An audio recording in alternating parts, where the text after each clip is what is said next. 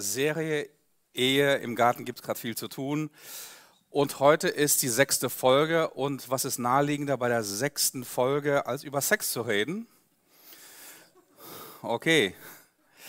Also daher das Thema heute äh, für euch hier und für euch da zu Hause. Ich hoffe, einige Ehepartner sitzen gerade im Bett. Da müsst ihr auch nicht raus. Für heute zumindest nicht. Ähm, aber vorher möchte ich ein paar, paar einleitende Worte zum Thema sagen, damit ähm, einiges, was vielleicht an Verwirrung entstehen wird, und ich glaube, dass einiges an Verwirrung entstehen wird, auch nach dieser Predigt heute, dass das äh, beseitigt wird. Also, zunächst einmal, wenn ich heute über Sex und Sexualität rede, rede ich ausschließlich über das Thema Sex in der Ehe zwischen einem Mann und einer Frau also wie Sex vor, neben und außerhalb der Ehe stattfindet und was Gott darüber denkt und wie das in der Bibel eingeordnet wird, darüber habe ich schon vorher gesprochen. Also wenn du unser YouTube-Channel abonniert hast oder abonnieren möchtest, geh auf YouTube und schau dir die vorigen Predigten an und dazu werde ich heute nichts mehr sagen, okay? Also das Zweite ist, bei meinen Ausführungen über eine gesunde Sexualität gehe ich äh, heute zumindest davon aus, dass beide Partner gesund und in der Lage sind, sich, sexuell nach Lust und Laune zu betätigen. Es gibt eine Studie, die gerade dieses Jahr rausgekommen ist, ganz, ganz frisch im September 2020. Ähm, dazu wurden 5000 Leute befragt. Und aus der geht heraus, dass ähm, ähm, Krankheiten, körperliche Einschränkungen sich sehr negativ auf das sexuelle Leben auswirken können. Und äh, also ich gehe heute davon aus, dass es um zwei gesunde Menschen sind, körperlich und psychisch, ähm, weil das ist für das Thema Sexualität ebenso sehr wichtig. Das Dritte. Menschen, die Gewalt oder Grenzüberschreitungen in Verbindung mit ihrer Sexualität erlebt haben, leiden in der Regel an dem, was man heute PTSB nennt, also posttraumatische Belastungsstörung, ähm, sie tragen eine tiefe, tiefe emotionale Verletzung mit sich, die unmittelbar und einen starken Einfluss und einen starken, muss man sagen, destruktiven Einfluss auf fast jede Form von Intimität, Körperlichkeit, Nähe-Distanzregulation und natürlich auch Sex nimmt. Das heißt, sobald diese Menschen Sex haben, auch innerhalb der Ehe und Partnerschaft, hat das mit sehr, sehr viel Verstörung, mit sehr, sehr viel Angst und einer eventuellen Retraumatisierung zu tun. Für diese Menschen ist es ohne psychologische und therapeutische Hilfe schwer bis unmöglich, das sage ich ganz, ganz ausdrücklich, schwer bis unmöglich, eine entspannte, unbekümmerte und erfüllte Sexualität mit ihrem Partner zu erleben. Und ich muss auch ausdrücklich sagen, das betrifft auch Christen. Viele Christinnen und Christen meinen, wenn sie sich bekehrt haben, dann ist wieder die Welt in Ordnung und alles ist vorbei und alles ist vergessen und sie beginnen ihr Leben in jeder Hinsicht komplett neu. Das ist bei traumatisierten Menschen nicht der Fall. Und ich kann jedem, der sexualisierte Gewalt erlebt hat, nur von Herzen empfehlen, such dir kompetente Hilfe ähm, und nur so kannst du deine deine Traum, dein Trauma eventuell überwinden. Aber ich würde auch jedem Partner sagen, der mit einer traumatisierten Person verheiratet ist, such dir ebenfalls Hilfe, weil nur so wirst du deinen Partner besser verstehen und nur so kann eure Beziehung und eure Ehe gemeinsam heil werden. Es gibt Heilung, es gibt tolle therapeutische Methoden, die körperbetont sind, seit den 90er Jahren populär geworden sind. Und ich selber bin der Traumatherapie, Traumaberatung seit fünf Jahren tätig. Ähm, und ich kann dir von sehr, sehr vielen echten Erfolgen ähm, berichten, wo Menschen heile geworden sind von diesen schweren Traumata. Es ist möglich, nur wie gesagt, es ist nicht möglich. Und das sage ich auch für Christinnen und Christinnen, es ist nicht möglich ohne therapeutische Hilfe. So, und das und wie gesagt, wenn, wenn, wenn du jemand bist, auch du zu, zuhörst, der solche sexuellen, traumatischen Erfahrungen gemacht hat, wirst du diese Predigt äh, sehr, sehr verstörend empfinden heute. Okay? Ein viertes und letztes. Zur gesunden Sexualität und deren Entfaltung gehört immer die freie Einwilligung beider Partner. Immer. Ähm, Gewalt ist ein Verbrechen, auch in der Ehe. Und auch gerade beim Thema Sexualität. Okay, das ist meine Einführung ganz kurz, damit sämtliche Verwirrungen, die eventuell herrschen könnten, hoffentlich beseitigt sind. Und nun will ich einen alten Text lesen. Und äh, dieser Text gehört zur Literaturgattung der Poesie. Und es ist einer der, der ältesten erotischen Texte, den wir überhaupt in der Geschichte haben. Und wenn ich den gleich lese, denkst du gleich an Playboy und Penthouse vielleicht. Äh, natürlich, die Männer kennen diese, diese Zeitschriften nicht. Ähm, aber dieser, dieser Text stammt aus der Bibel. Also weder aus Playboy noch aus Penthouse. Und äh, bei, dieser, bei diesem Text handelt es sich um eine Unterhaltung zweier Liebender. Und ähm, äh, diese Unterhaltung findet ähm, in der Vorbereitung für die Hochzeit, in der Hochzeitsnacht und in der, der darauffolgenden erotischen sexuellen Begegnungen dieses Paares ähm, statt. Und dem Leser wird so eine Art Schlüssellochperspektive, ein, ein tiefer, tiefer Einblick in die intimste Sphäre äh, dieses Paares gewährt.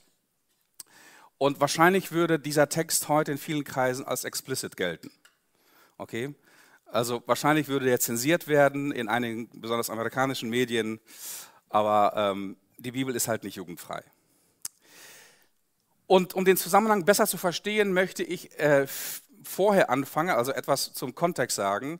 Und den liest du in dem Buch, das heißt Hohelied von Salomo, in Kapitel 3, da heißt es, Wer kommt dort herauf aus der Wüste, umgeben von Rauchsäulen und Weihrauch und Myrrhe und äh, allen Parfümen der Händler? Seht, es ist die Sänfte Salomos. Also hier siehst du schon mal den ersten Protagonisten, es ist der König Salomo.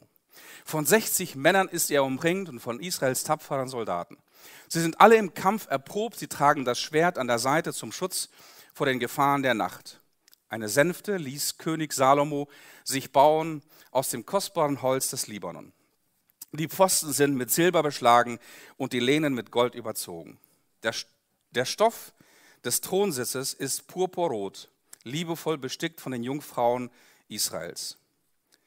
Kommt heraus, ihr Mädchen von Jerusalem, seht König Salomo mit seiner Krone. Heute hat seine Mutter ihn damit geschmückt, am Tage seiner Hochzeit, am Tage seines Glücks. Also hier merkst du eine jüdische Tradition, die Heimholung, die heißt diese Tradition Heimholung des, des, äh, des Bräutigams. Wir kennen diese Geschichte aus einem Gleichnis von Jesus, die Heimholung des Bräutigams. Die Jungfrauen gehen raus, äh, was sehr schockierend sein, sein musste für die damaligen Zuhörer von Jesus weil es waren die Freunde des, des äh, Königs oder des, des Bräutigams, die ihn heimholten. Und hier sind das die Krieger Salomos, die ihn heimholen zur Hochzeitsfeier. Ähm, und ähm, hier ist diese Zeremonie dargestellt. Nun wird diese, diese Hochzeit, die gefeiert wird, nicht dargestellt in dieser Poesie, aber es wird ausführlich über die Hochzeitsnacht der beiden berichtet. Und diese Hochzeitsnacht wird schön bildreich und erotisch umschrieben.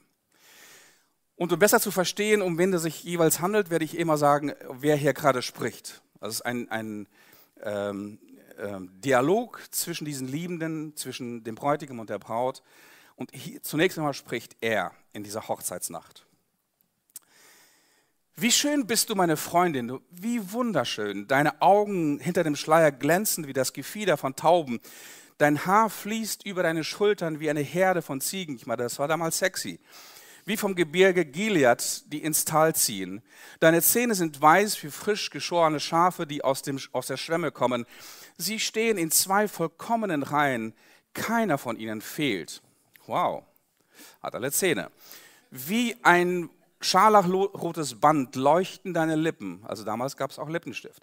Dein Mund ist verlockend und äh, schön. Hinter dem Schleier schimmern deine Wangen rosig wie die Hälften eines Granatapfels. Dein schlanker Hals ist so herrlich anzusehen wie der Turm Davids.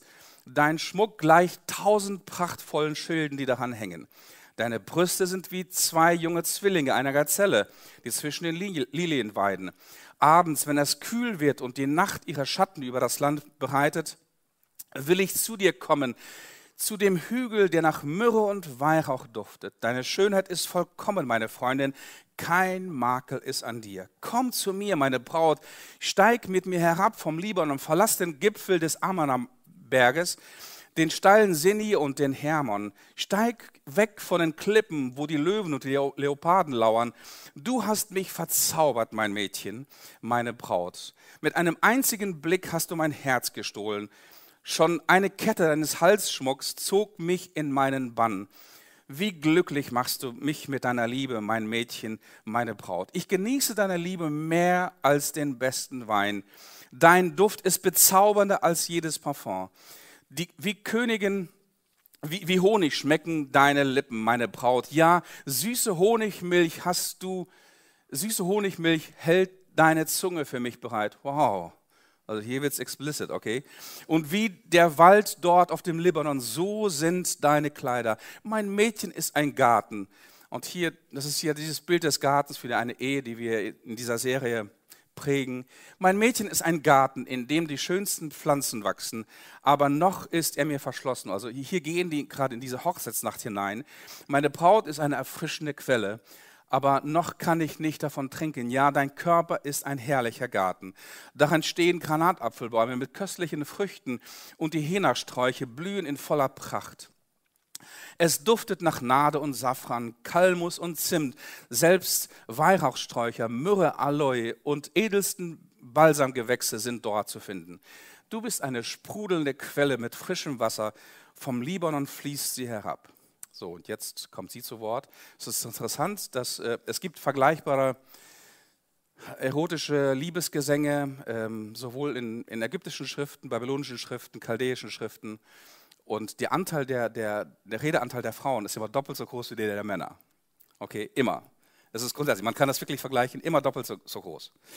Hier war der, der, der Mann gerade mal angefangen und jetzt spricht sie in dieser Hochzeitsnacht. Komm, Nordwind und Südwind, durchweht meinen Garten. Tragt deine Düfte, tragt seine Düfte hinaus. Komm, mein Liebster, in deinen Garten und genieße die köstlichen Früchte. Jetzt müsste man normalerweise die Tür schließen, okay? Spätestens jetzt müsste man die Tür schließen. Jetzt spricht er.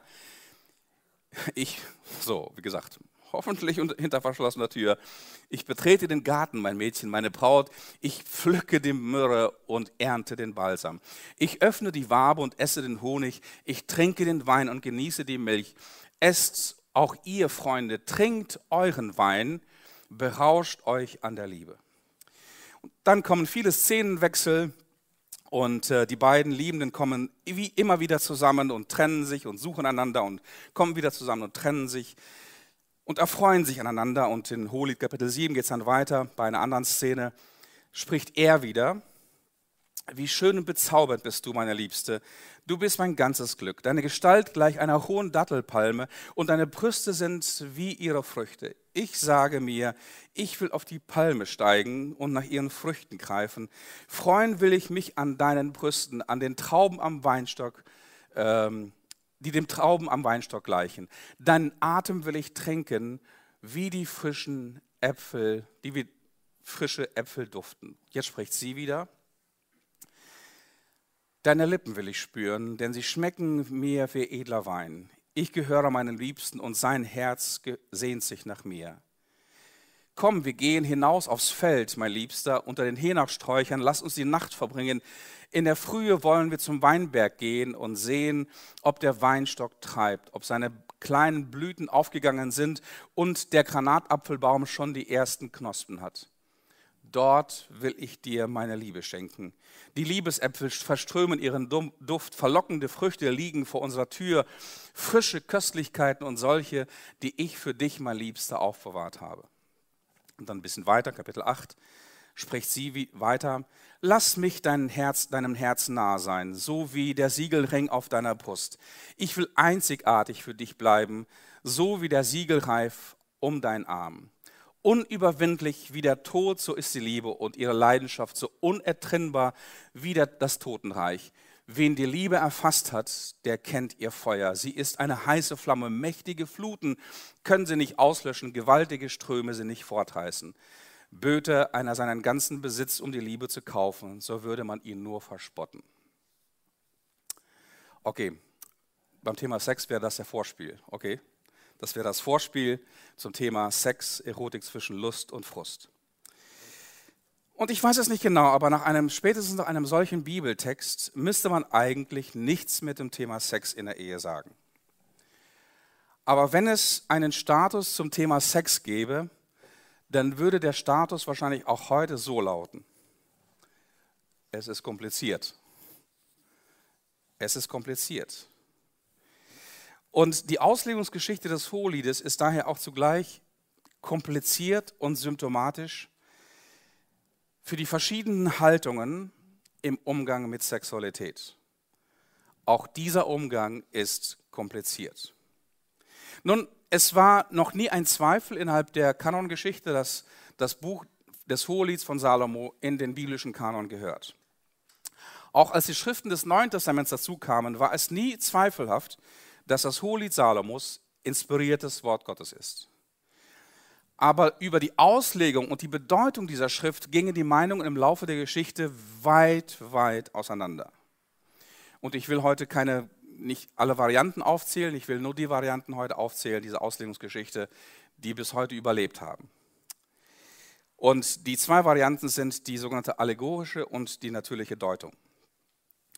Die allegorische Deutung von Texten geht zurück auf das 6. Jahrhundert vor Christus, von, begründet von einem griechischen Philosophen namens Theagenes von Region. Theagenes von Region hatte Probleme mit Texten von Homer und von, ähm, von ähm, Hesiod, zum Beispiel Elias, und er wollte diesen, diesen Texten eine neue Bedeutung, eine tiefgehende Bedeutung geben. Und deswegen erfand er diese allegorische Deutung. Allegoreo bedeutet, das hat aus zwei griechischen Worten, Aleos und äh, Agoreo. Aleos bedeutet anders und Agoreo bedeutet überzeugend reden. Und ähm, was dahinter steckt, ist, hinter dieser allegorischen Methode, ist die Idee, dass eine bestimmte biblische oder Textpassage keinen sachlichen oder wahren historischen Hintergrund hat. Es bezieht sich nicht auf echte vergangene Ereignisse, sondern dieser Text ist lediglich ein Vehikel oder ein Transportmittel für eine tiefere spirituelle Wahrheit. Deswegen ist die, die grammatikalisch-historische Bedeutung von Texten, die wird in der Regel ignoriert, sodass das, was der Autor ursprünglich gesagt hat, nur zweitrangig ist. Das Entscheidende bei der Auslegung dieser allegorischen Art ist immer die Meinung des Auslegers, des, Interpret des Interpreten. Und so ist diese allegorische, vergeistliche Interpretation über lange Zeit über einen Juden namens Philo von Alexandrien. Philo von Alexandrien war ein Zeitgenosse von Jesus, irgendwie geboren 20 vor Christus, gestorben 54 nach Christus, also ein Zeitgenosse von Jesus. Und er begann mit einer allegorischen Auslegung von, jüdischen, von, von, von biblischen Texten im Judentum. Und später in der christlichen Gemeinde war das äh, der, der, der, bedeutende Vertreter äh, Origenes von Alexandrien. Alexandrien deswegen, weil Alexandrien damals ein sehr, sehr starkes kulturelles Zentrum war. In Alexandrien gab es in der Antike das, die, die größte Bibliothek. Die größte antike Bibliothek stand in Alexandrien. Und äh, auch die Bibel, die, die, hebräische Bibel damals, wurde zum ersten Mal in Alexandrien ins Griechische übersetzt. Also deswegen spielte Alexandrien in der geistigen Welt eine sehr, sehr hohe, ähm, war, hat eine sehr, sehr hohe Bedeutung. Also was bedeutet nun diese, diese allegorische Auslegung, diese vergeistlichte Auslegung für diesen, für diesen erotischen Text aus dem Hohelied?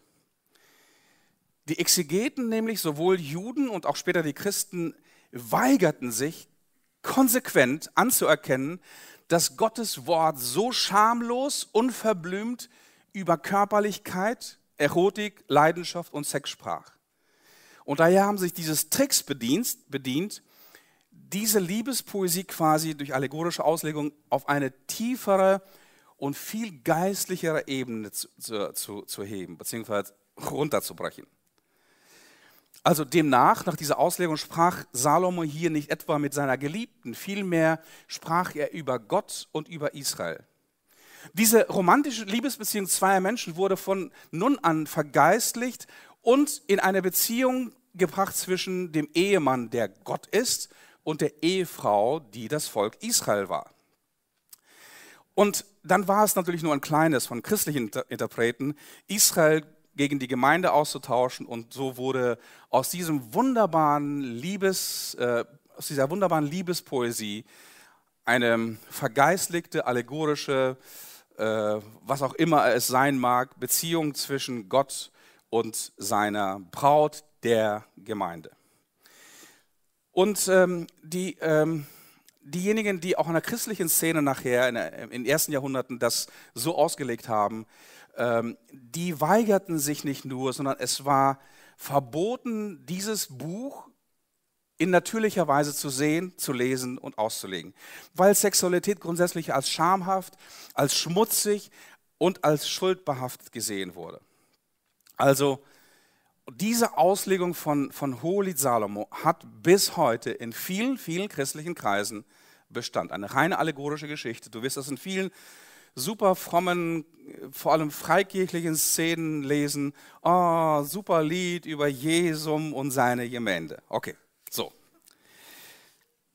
Es gibt allerdings nur eine einzige Möglichkeit, dieses Liebeslied zu lesen und zu deuten aus meiner Sicht. Und zwar als das, was es ist und was es sein will. Eine wunderschöne antike Poesie zweier erotischer, romantischer, sexueller Beziehung, also Beziehungen zwischen einem Mann und seiner Ehefrau. Interessant ist zum Beispiel, wenn du das Hohelied liest, auch wenn, ja, es gibt im Hohelied absolut keine kultische und keine religiöse Sprachwahl. Das Hohelied verzichtet komplett auf religiöse und auf kultische Sprache. Weder Gott wird hier erwähnt, noch gibt es irgendwelche religiösen Andeutungen in diesem ganzen Buch. Die Sprache ist nicht sakral, das heißt heilig, sondern die Sprache ist säkulär, die ist alltäglich. Und viele Ausleger haben gefragt, warum eigentlich? Und die beste Antwort, die ich kenne, ist, weil Ehe sakral ist und weil Sex sakral ist. Die Leidenschaft zwischen Eheleuten ist heilig. Man muss als Christ nicht vor dem Geschlechtsverkehr beten, damit dieser Geschlechtsverkehr einigermaßen zu einer geistlichen Handlung wird. Ich wüsste auch nicht, was man vor dem Sex beten sollte. Vater segnet diese Speise. Okay, Entschuldigung, jetzt habe ich das Kindergebet zerstört für alle, für, für alle von euch. Also, Geschlechtsverkehr, Sexualität und Frauen nach den Gründen für das große Schweigen gibt es, gibt, geben 50 Prozent der Personen an, aus Angst vor der Reaktion des Gegenübers nichts zu sagen. 38 Prozent der Befragten erklären, dass ihnen das Reden über Sex generell schwerfalle. Jedes vierte Paar gibt offen und unumwunden zu, nur ungern über Sex zu reden. Ich möchte dir einige Einblicke geben in, in ganz übliche Beratungssituationen. Diese Fälle sind nicht von mir, die habe ich von einem Kollegen übernommen. Von daher ist es für dich kein, kein, äh, kein Bedenken, dass es irgendwie um, um Leute, die du kennst, äh, handeln könnte. Also, Tina, 23, fragte sechs Wochen vor, ihrer Hochzeits, äh, vor ihrem Hochzeitstermin, muss ich denn Sex haben, wenn ich heirate? Ich meine, ich weiß, dass wir Sex haben müssen, um Kinder zu bekommen. Nur abgesehen davon hoffe ich wirklich, dass es meinem Ehemann reicht, wenn wir einfach glücklich nebeneinander liegen. Wenn ich mir vorstelle, dass er sein Ding in mich hineinsteckt, wird mir komplett übel. Carla, 54, erzählte nach fast 30 Ehejahren, okay, wenn es einigen hier zu intim wird, okay, das hat mit dem Thema Sexualität zu tun und wir müssen lernen, darüber offen zu denken und zu reden, okay? Carla, 54, erzählte nach fast 30 Jahren Ehejahren Folgendes. Jedes Mal, wenn mein Mann mit mir schläft, fühle ich mich benutzt und missbraucht. Ich habe ihm schon so oft gesagt, wenn er mich nicht in Ruhe lassen kann, also mit Sexualität, dann reiche ich die Scheidung ein. Christa, 36, sagte, mein Mann wünscht sich, das Licht anzulassen, um mich nackt zu sehen, aber ich finde die Vorstellung einfach furchtbar. Britta, 27, spricht ganz offen, ich dachte immer, Männer wollen die ganze Zeit nur Sex und Frauen blockieren Ehe ab. Bei uns verhält das sich genau umgekehrt und ich frage mich, was ich tun soll, um sein mangelndes sexuelles Interesse nicht persönlich zu nehmen. Nun, natürlich nicht nur Frauen haben, äh, erleben Verwirrung und Frustration im Bereich Sexualität. Hier ein paar Stimmen von Männern. Bert ist 29 und er beschwert sich, Ich frage meine Frau immer und immer wieder, was sie im, sich im Bett wünscht, damit sich der Sex für sie spannender gestaltet. Aber sie rückt einfach nicht mit der Sprache heraus. Ich wäre so gerne ihr Traumlover, aber ich kann schließlich nicht hell sehen. Chris, 37, gab zu, ich brauche Sex nicht annähernd so oft wie meine Frau und fühle mich deswegen geradezu anormal. Besonders wenn ich mich mit dem Stereotyp eines immer bereiten Mannes vergleiche. Wenn es stimmt, dass Männer die ganze Zeit nur Sex wollen und Frauen eher uninteressiert sind, was bedeutet das für mich? Kilian, 45, spricht ganz offen, meine Frau weiß nichts davon, dass ich praktisch jeden Abend mit ungeheurem Verlangen nach ihr ins Bett gehe. Würde ich ihr das sagen, fühlte sie sich sicher ausgenutzt oder hielt ihr mich für ein Tier. Ich begnüge mich mit einmal pro Woche aus Angst, abgelehnt zu werden. Wow, das sind ganz offene und ganz, ganz ehrliche Stimmen über Sexualität von ganz, ganz durchschnittlichen, normalen Menschen wie du und ich. Und die mangelnde Bereitschaft oder vielleicht auch die fehlende Fähigkeit, über Sex sich auszutauschen, kommt mit einem sehr hohen Preis daher. Nicht nur, dass mit dem Schweigen eine wichtige Quelle von Lust verloren geht, beim Sex gilt genauso wie bei anderen Dingen, nur wenn wer sich mitteilen kann, kann seine Sexualität spannend und zufriedenstellend gestalten. Und hier lasse ich die Caroline Fuchs nochmal zu Wort kommen, in einem spannenden Buch über Sexualität in der Partnerschaft. Ähm, wenn er mich wirklich liebt, schreibt sie, dann weiß er auch, was ich mir im Bett wünsche.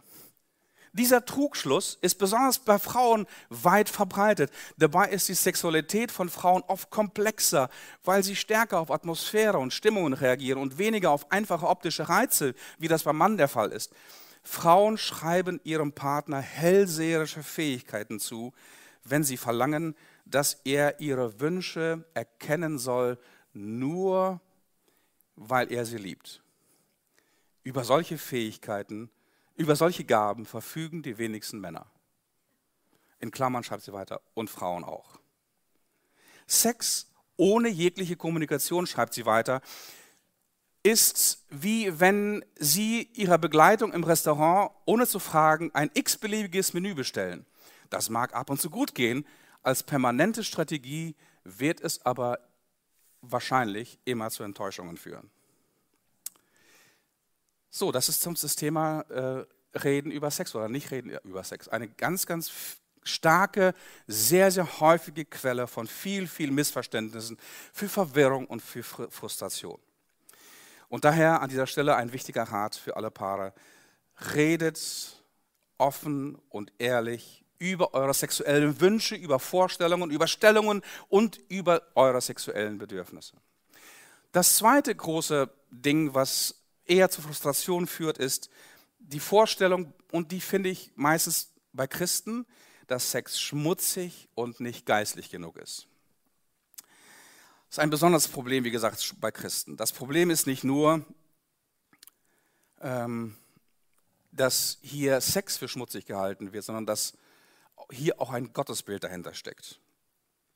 Denn wenn du Sex für schmutzig und weniger geistlich hältst, dann hast du ein Problem mit einem Gottesbild. Dann hast du Probleme mit Gott persönlich. Denn Gott ist der Schöpfer nicht nur des Menschen, sondern er ist der Schöpfer von Sex. Er schafft Mann und Frauen aus seinem Bilde und dann heißt es, dass er diese beiden Personen als sexuelle Wesen schafft. Denn das steht auf den ersten Seiten der Bibel. Gott schuf, schuf den Mann, Menschen als ein Abbild, als Gottes Ebenbild schuf er sie als Mann und Frau und er segnete und sprach zu ihnen, was sind die ersten Worte, die Gott zu Menschen spricht? Habt Sex. Das sind die ersten Worte in der ganzen Bibel, die Gott zu den Menschen spricht, nachdem er sie geschaffen hat. Habt Sex. Das heißt wortwörtlich, vermehrt euch, bevölkert die Erde und nehmt sie in Besitz. Also das Erste, was Gott zu Menschen sagt, ist, habt Sex. Und das steht gleich an der ersten Stelle. Und ich frage mich, wie kann man so etwas übersehen? Wie kann man so etwas überlesen? Gott schafft das Universum, die Sterne, die Milliarden Galaxien und am Ende des Tages sagt er nur ein befriedigendes, nickendes, ja, es war ganz gut. Und dann schafft Gott die Meere und die Ozeane mit allen Fischen, Korallen, Walen, Delfinen. Und am Ende des Tages sagt Gott auch nur, ja, okay, das war, das war okay, das war gut. Und dann schafft Gott die Erde und das Land und alle Pflanzen, die Insekten, die Tiere. Und am Ende des Tages sagt er auch hier, okay, das war okay, das war gut. Und dann schafft Gott die Krönung seiner Schöpfung am letzten Schöpfungstag. Den Menschen, Mann und Frau und den Sex. Und erst dann sagt er, wow, das war sehr, sehr gut. Das war sehr, sehr gut. Manche Christen haben eine sehr unbiblische Einstellung, sowohl zur Körperlichkeit als auch zur Sexualität. Und ich erinnere mich in, äh, an einige Begebenheiten, die, die, das verdeutlichen. Auch hier sind Ort und Daten natürlich entfremdet, ähm, aber nicht der Inhalt. Ich erinnere mich an diese Begebenheit noch sehr, sehr klar und hell. Ich war ein junger Student und ich hatte einen Hauskreis in der Nähe von Gießen. Und an einem Abend hatten wir im Hauskreis das Thema Heiliger Geist.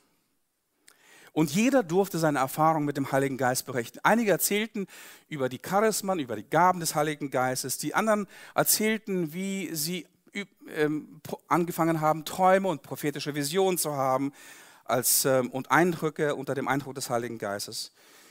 Und dann meldete sich eine Frau. Eine, die Frau saß neben ihrem Ehemann, sie war ungefähr in den 40ern und sagte Folgendes. Sie sprach über eine spirituelle Erfahrung, über eine sehr, sehr tiefgehende spirituelle Erfahrung. Sie sagte Folgendes.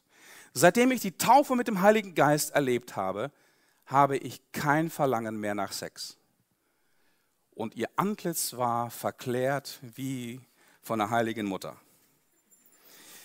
Nun, ich, ich war damals noch jung und ähm, mir verschlang es den Atem. Ich sagte nichts, ich guckte nur dem Ehemann, der neben ihr saß, in, ins Gesicht.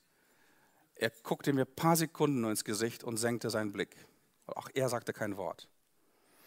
Peinliche Stille erfüllte den Raum. Und auf dem Weg zur WG dachte ich nicht nur, ich war jung und ungeschliffen. Und als junger und ungeschliffener Mensch sagte ich folgendes: Was war das für eine verquälte Scheiße? Heute würde ich das natürlich nicht mehr sagen, okay, schon gar nicht in einer Predigt. Und lange, lange Zeit dachte ich, dass das das Dümmste war, was ich von Christen zum Thema Sex jemals gehört habe. Aber ich sollte mich täuschen einige Jahre später, ich war bereits in einer Paarberatung tätig, ähm, hatte ich mit einem Paar zu tun aus dem Rheinland. Sie arbeitete als Kindergärtnerin. Er war selbstständig, ähm, hatte ein gut laufendes Geschäft für Inneneinrichtungen. Nun, als sie zu mir kam, und das ist ja oft so, wenn Menschen in eine Paarberatung kommen, dann ist die Ehe bereits irgendwie zerrüttet. Man sollte eigentlich schon vorher kommen, aber es ist halt so. Die Ehe war zerrüttet, äh, keine echte Nähe, keine Intimität seit Jahren, äh, Entfremdung war da. Sie kam zu mir, nachdem sie ihn bereits aus dem gemeinsamen Haus rausgeschmissen hatte. Und äh, er wollte die Beratung, er wollte Versöhnung, er wollte an der Ehe arbeiten, sie wollte es eigentlich nicht. Beides waren Christen und als ich nachbohrte, warum sie dann überhaupt kein Interesse mehr an der Ehe hätte und mit ihrem Mann zusammenkommen wollte, formulierte sie wirklich sehr, sehr fromm pointiert auch hier. Ich sah in das Gesicht einer heiligen Mutter Maria fast. Sagte sie mir, wissen Sie was? Ich habe seit langer Zeit eine sehr intensive Beziehung zu meinem himmlischen Vater. Ich bin mit Gott verheiratet, der alle meine Bedürfnisse erfüllt. Ich brauche keinen Mann. Nun, das war bis jetzt das Dümmste, was ich je gehört habe. Aber ich bin offen für Überraschungen. Albert Einstein sagte mal eines Tages, zwei Dinge sind unendlich, das Universum und die menschliche Dummheit. Beim Universum bin ich mir nicht ganz sicher. Also Sexualität ist für Gott genauso rein und heilig wie die Ehe. Gott segnet das Zusammenkommen von Mann und Frau und sagt, ihr sollt eins sein in einem Fleisch. Tut mir leid, dass einige Ausleger hier sagen, ja, Gott sagt, ja, ihr sollt all Fleisch werden. Ja, das bedeutet Geist, Seele und Leib. Nein, im Text heißt es tatsächlich, wortwörtlich, ihr sollt ein Fleisch sein. Es, es ist eine sehr, sehr klare, nicht nur eine Anspielung, Es geht hier um Sex. Ihr sollt ein Fleisch sein. Und Gott segnet die Körperlichkeit an sich. Gott segnet die Sexualität an sich. Und eine körperfremde und eine körperfeindliche und sexuell feindliche Einstellung ist kein jüdisch-christliches Konzept. Diese Körperfeindlichkeit und Sexualfeindlichkeit, sexuelle Feindlichkeit kommt durch einen griechischen Philosophen im vorchristlichen Jahrhundert, der heißt Plato. Und der führte einen Dualismus ein zwischen Seele und Geist, zwischen, zwischen Geist und Materie. Und äh, dem ganzen materiellen Sein hat einen sehr, sehr geringen Wert zugemessen. Und daher sind sehr, sehr viele antichristliche, antikörperliche Einstellungen zum Thema Sexualität geprägt. Also es geht eher um Platonismus als um Christentum. Das Letzte, beim Thema Sex geht es um mich. Nun, wenn das Thema Sex umgibt uns natürlich heute, äh, ist allgegenwärtig. Und wenn du denkst, dass das neu ist, ist das nicht neu. Also zur Zeit von Jesus, zur Zeit von Paulus war Sex allgegenwärtig. Nackte Statuen, Figuren, Tempelprostitution. Das heißt, in Korinth allein gab es über 1000 Tempelprostituierte, wo die Leute ganz normal nach dem Gottesdienst hingingen, um eine Verbindung aufzubauen zur Göttlichkeit.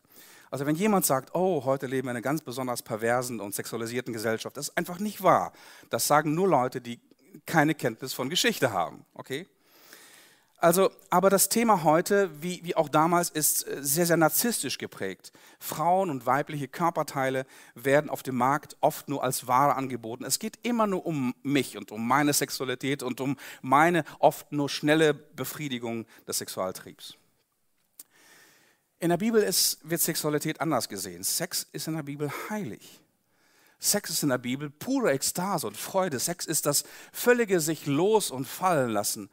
Sex ist in derselben, in seiner Vollendung die reinste Form des Vertrauens. Es gibt keine andere, tiefere Form von Vertrauen, dort, wo man sich los und fallen lässt, wie beim Thema Sex. Sex ist die vollkommene und selbstlose Hingabe der Liebe an den anderen. Sex will beschenken und Sex will beschenkt werden. Sex will geben und empfangen. Sex ist der Höhepunkt einer Symphonie. Sex ist eine absolute Harmonie zweier Menschen, nicht nur zweier Seelen, sondern zweier Körper. Sex ist Andacht und Anbetung Gottes. Sex ist der einzige völlig entkleidete und nackte und doch sichere Ort, der uns aus dem Garten Eden übergeblieben ist. Sex ist pure Freude. Sprüche Kapitel 5 heißt es, freu dich doch an deiner eigenen Frau. Ihre Liebe soll eine Quelle aus der immer sein, aus der immer frisches Wasser sprudelt. Willst du sie verlieren, weil du dich mit anderen einlässt? Dir allein soll ihre Liebe gehören, mit keinem anderen sollst du sie teilen. Erfreue dich doch an deiner Frau, die du als junger Mann geheiratet hast. Lass sie eine Quelle des Segens für dich sein. Bewundere ihre Schönheit und Anmut. Berausche dich immer wieder an ihren Brüsten und an der Liebe, die sie dir schenkt. Also Sex ist die intimste Beziehung zwischen Mann und Frau. Es gibt nichts Intimeres und nichts Schöneres wie Sexualität, gelebte und erlebte Sexualität. Nichts lässt uns alles andere um uns herum so vergessen wie Sex. Nichts entspannt und erfrischt und so wie Sex. Du müsstest, müsstest mal ein, ein Gehirnscan sehen, äh, während ein, ein Mensch Sexualität erlebt. Das, ist, das, der, der, das Gehirn leuchtet auf wie ein Weihnachtsbaum. Okay, also kannst du mal googeln. Also nicht, äh, wie mein Gehirn aussieht, sondern, ja, okay. Also nichts entspannt und nichts erfrischt Menschen so sehr wie Sex. Nichts außer einer intensiven Zeit des Fastens und Betens sollte Ehepaare vom regelmäßigen Sex abhalten. Paulus schreibt dazu, in den Christen in Korinth folgendes. Der Mann, in 1. Korinther Kapitel 7 findest du das, der Mann soll seiner Frau sexuell nicht vernachlässigen. Und die Frau soll ihren Mann sexuell nicht, sich nicht entziehen, denn weder die Frau noch der Mann dürfen eigenmächtig über ihren Körper verfügen.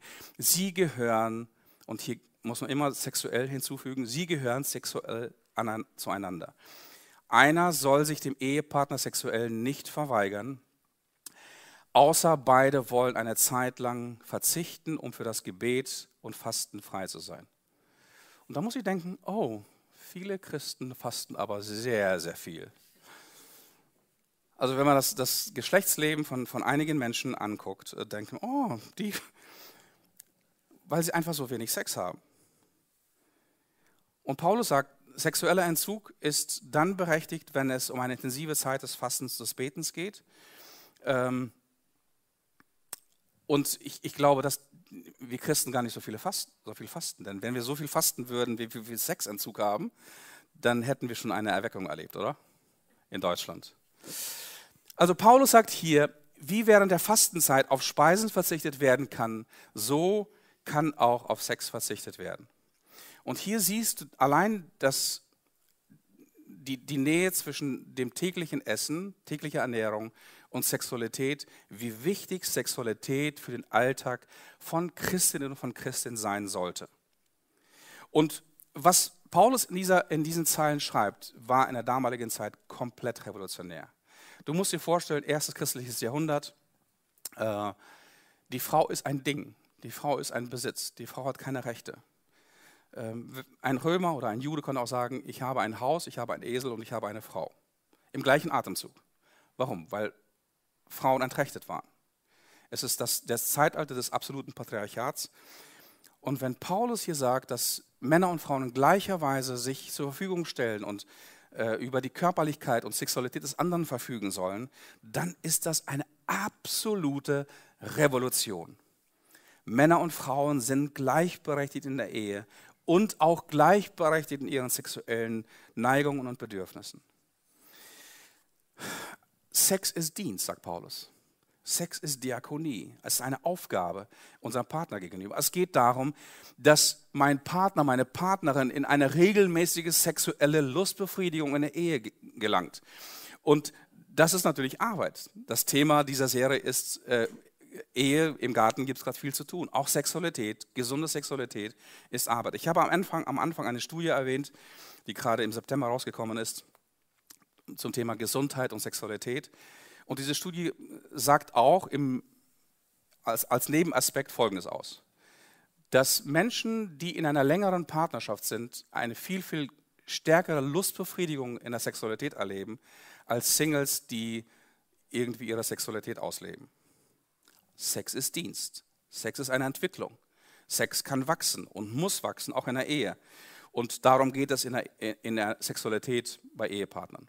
Das ist Arbeit, weil auch hier blüht der Garten nur dann auf, wenn du dich dafür einsetzt und wenn du das als, als Diakonie siehst. Diakonie am nächsten. Sex geht es nicht um mich, es geht um Gott, es geht, es geht um einen Gottesdienst. Die, das, das Thema Sexualität in der Bibel ist ein Gebot, es ist eine, nicht keine Option.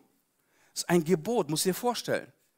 Das heißt, wenn du dieses Gebot in der Ehe auslebst, lebst du im biblischen Zeugnis, in biblischen Vorstellungen von Gottesdienst einen echten Gottesdienst. Daher muss das Hohelied keine religiöse Sprache verwenden. Sex ist ein gehorsamer Gottesdienst, aus dem, der aus dem Gebot kommt, habt Sex und vermehrt euch. So, Action Point. Was kann man als Action Point nach so einer, nach so einer Predigt sagen? Ich habe Folgendes formuliert. Ähm, und nun geht ihr hin, ihr Paare, ihr Ehepaare, und liebt euch innig. Liebt euch innig. Ich bin mir sicher, dass das nicht nur im Sinne von Gott ist, sondern im Sinne von Jesus ist, im Sinne von Paulus ist, im Sinne von allen Autoren der Bibel ist. Liebt euch innig, gebt euch hin, seid ehrlich und leidenschaftlich. Gebt euch einander hin, lasst euch fallen, erinnert euch in eurer Sexualität an den einzigen Ort, wo Friede und Harmonie herrschte, nicht nur zwischen Menschen, sondern zwischen Mensch und Gott, im Garten Eden. Dient einander, verherrlicht euren Schöpfern, zeugt wunderschöne Kinder. Ihr seid auf dem Weg dahin. Und vor allem lasst eure Kinder wissen. Lasst eure, eure, eure Nachkommen wissen, dass Sex etwas Wunderschönes ist im Garten der Ehe. Gott segne dich. Ich bete noch zum Schluss. Danke, Jesus, für deine Liebe zu uns, für deine Gegenwart auch hier. Ja, bei diesem manchmal, ja, für einige verwirrenden, äh, verwirrenden und schmerzhaften Thema. Aber es ist etwas Wunderschönes. Es ist ein Geschenk von dir. Es ist ein Geschenk aus Eden. Es ist ein Geschenk des Schöpfers. Und ich segne dich einfach damit, dass du das genießt. dass ihr als Ehepaar ähm, sprachfähig seid. Immer. Dass ihr sehr, sehr offen und sehr, sehr ehrlich miteinander umgeht. Ich segne dich, dass du Lust und Freude hast, dass du die Ekstase erlebst, dass du die Gottesnähe erlebst, auch in deiner Sexualität. Und ich segne all diejenigen, die noch mit den Gedanken spielen, äh, in Richtung Partnerschaft und Ehe zu gehen, dass ihr euch jetzt schon freuen könnt über dieses wunderbare Geschenk von Zweisamkeit, von Partnerschaft und von Ehe. Damit segne ich dich im Namen des Vaters, des Sohnes und des Heiligen Geistes. Amen.